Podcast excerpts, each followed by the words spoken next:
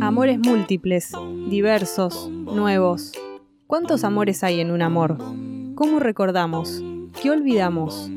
Un día a día que agobia y seduce, que nos vuelve vulnerables y poderosos. La distancia íntima que nos hace otres para lesotres. Sexo, miedo, infidelidades, cuerpos. Del deslumbramiento original a la crisis para empezar todo otra vez. Anfibia Podcast presenta Poliamor. Volver a casa a limpiarse el perfume ajeno, de Enzo Maqueira. Me creía un vivo bárbaro. Tenía 27 años y una novia de sonrisa de ángel. Nos habíamos conocido en un boliche de flores, una noche del verano del 99. Yo salía de una relación a distancia que me había destrozado el corazón. Mariana, solo el nombre de ficción, era todo lo contrario a mi colombiana morena, que me había prometido la vida eterna en Londres y había vuelto con su ex ni bien regresó a su país. Me aclaró enseguida que estaba en una relación y que por eso no se iba a permitir besarme esa noche ni las siguientes.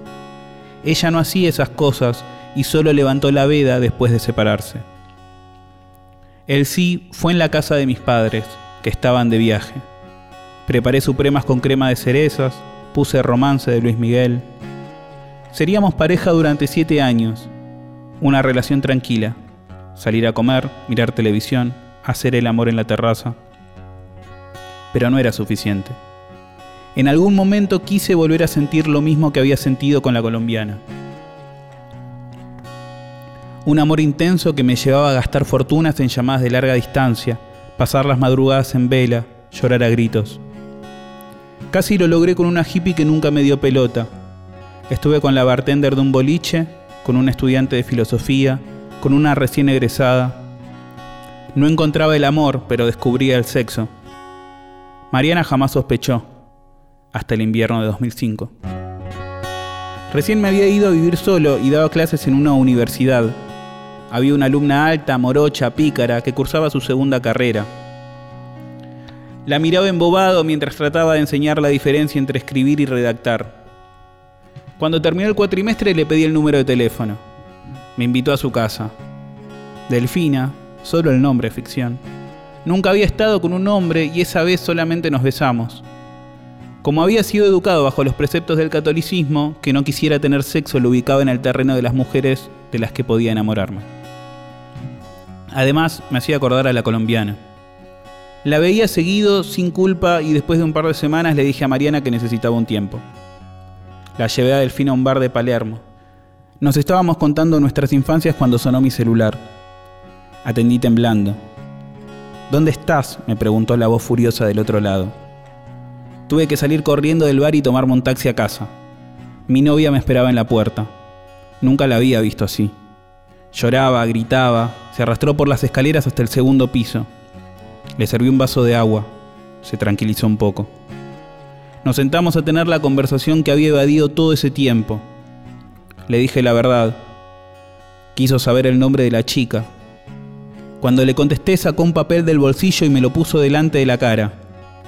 Una cadena de mails, me había hackeado la cuenta, que nos habíamos mandado con otra de mis amantes.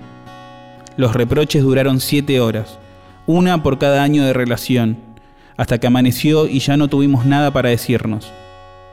Bajé a abrirle. Cruzó la avenida. Me miró con una pena infinita antes de subirse un taxi. Así empezó la relación con Delfina. Le había contado mi pasado porque no quería tener secretos. Esta vez iba a hacer las cosas bien. Ya me había revolcado en suficientes camas. El nuestro iba a ser un amor puro, perfecto e intenso. Pero ella no me creía. Me decía pirata, mentiroso, las engañas a todas. Me revisaba el celular, me olía la ropa. Estaba convencida de que cuando decía que estaba durmiendo me iba a la casa de alguna de mis putitas. Un día, sin contarle nada, estuve en una fiesta. Alcohol, drogas, otro mundo que se abría ante mis pasos.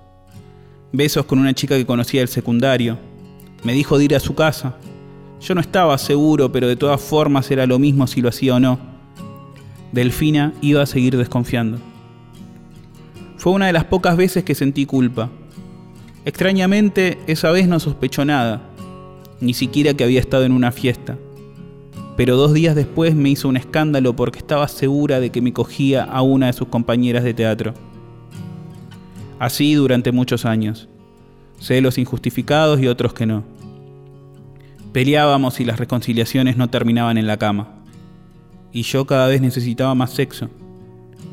Empecé a llevar una lista con todas las chicas con las que le metía los cuernos. Su obsesión por descubrir mis infidelidades me convirtió en un experto en borrar pruebas. Cada vez que se iba una chica de casa, sacaba los pelos del lavatorio con una pinza de pilar, barría, cambiaba las sábanas dos veces, usaba unas nuevas con mi amante, volvía a poner las anteriores antes de que viniera a visitarme. Rastreaba y tiraba por la ventana a cada pelo que no fuera nuestro. Para asegurarme de que nada pasara de largo usaba una cinta adhesiva ancha que deslizaba por el sillón. En esa cinta quedaban pegados, mezclados con cenizas de marihuana, los restos de mis noches de infidelidad también los restos de mi vida con Delfina. Ya no me creía tan vivo como antes y, a medida que iba conociendo mujeres, empezaba a descubrir que era un eslabón más de una cadena que había nacido con la humanidad. Una madrugada vi como una de mis amantes, desnuda entre mis brazos, le escribía a su novio para despedirse hasta mañana. Te amo, sos el mejor novio del mundo. Otra de ojos claros, pelo lacio, que pintaba Cortázar, me confesó que estaba casada hace un par de años y otra no me lo dijo, pero me di cuenta cuando me la crucé en la calle. Iba acompañada y me dio vuelta la cara. Un historial de encuentros clandestinos se escondía detrás de ellas como detrás mío. Había una trama oculta en el lado B de nuestros cuerpos, una red de sexo sin compromisos, de secretos sin confesar, de mentiras que no había más remedio que creernos mutuamente. Un viernes, bajo los efectos de una fiesta electrónica, me encontré con Mariana. Fuimos a casa, los dos drogados. ¿No estás de novio vos? me preguntó. Le dije que tener sexo con los ex no era infidelidad. Ella dijo que tener sexo con alguien del pasado nunca lo es. Me confesó que cuando éramos novios había estado con un compañero del colegio que le había quedado pendiente. No había sentido culpa. Era un pendiente y listo. Se sacó las ganas como se las estaba sacando esa noche, conmigo, y mi cuerpo con el de ella mientras la voz en mi cabeza trataba de reacomodarse. Que la angelical Mariana me contara que me había sido infiel terminó de derrumbar el último ladrillo del muro que habían levantado los curas del colegio católico. También sepultó para siempre la posibilidad de crearme un vivo bárbaro. Pero el golpe de gracia vino más adelante. ¿Seguís con la misma chica? me preguntó. Le mentí que habíamos cortado. Ah, me parecía, dijo. Porque ella está saliendo con el hermano de una amiga. No recuerdo qué mentira le dije a Delfina para explicar cómo me había enterado. Lloré, grité, pataleé. En algún momento me juró que solo habían sido besos, que no había pasado nada más. Aunque sabía que era falso, elegí creerle. El dolor era por la traición, pero mucho más por comprender que el problema no era yo, que el problema ni siquiera éramos los hombres, siempre señalados por nuestra promiscuidad. Que la infidelidad es algo que los humanos tenemos que hacer cada tanto, sin distinción de género, a veces sin motivos, simplemente porque la necesitamos. Con el tiempo aprendería que uno de los principales ejes del erotismo es la novedad, y que contra eso no hay pareja estable que valga.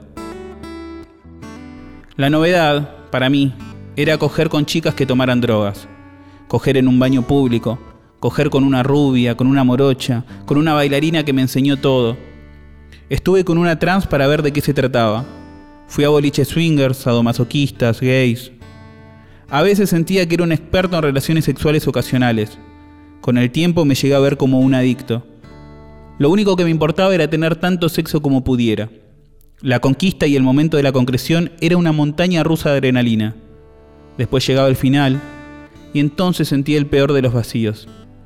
A veces me daba asco, casi siempre quería salir corriendo de la cama donde me hubiera revolcado. Inventaba cualquier excusa para irme cuanto antes. Un día, Lux, el nombre es tan real como lo que sigue, me agregó a Facebook. Era moderna y despojada. El flechazo decretó el final de la relación con Delfina. Desde el principio Lux me aclaró que, pasara lo que pasara, siempre iba a ser su número uno. En ese momento no entendí qué significaba. Unos meses más tarde, en pleno enamoramiento, supe que se veía con una chica, y después con un chico, y vaya a saber con quién más. Es probable que yo estuviera haciendo lo mismo. Ya no hubo gritos, llantos ni pataleo. Ganó la resignación, pero también la sinceridad. Basta de esconder, mentir, volver a casa a limpiarse el perfume ajeno. Llevamos adelante una relación abierta. A veces extraño la sensación de creerse único para el otro.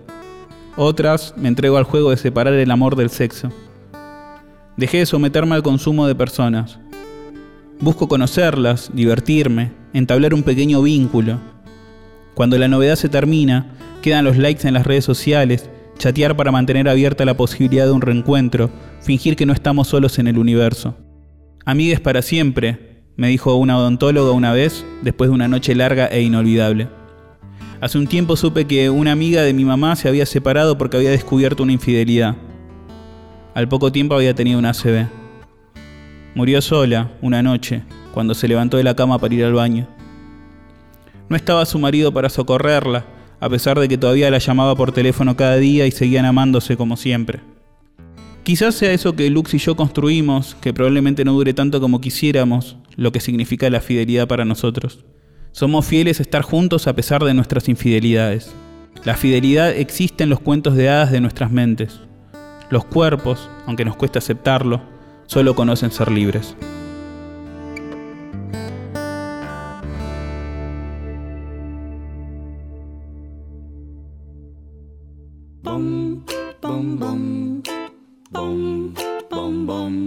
Este relato es parte de Poliamor, el primer libro de nuestra colección Anfibia Papel. Podés conseguirlo en la tienda online de Anfibia. Poliamor es una serie de lecturas originales de Anfibia Podcast, producidas por Anfibia en colaboración con Posta e interpretadas por Sabo y Jessica La Mónica Lima.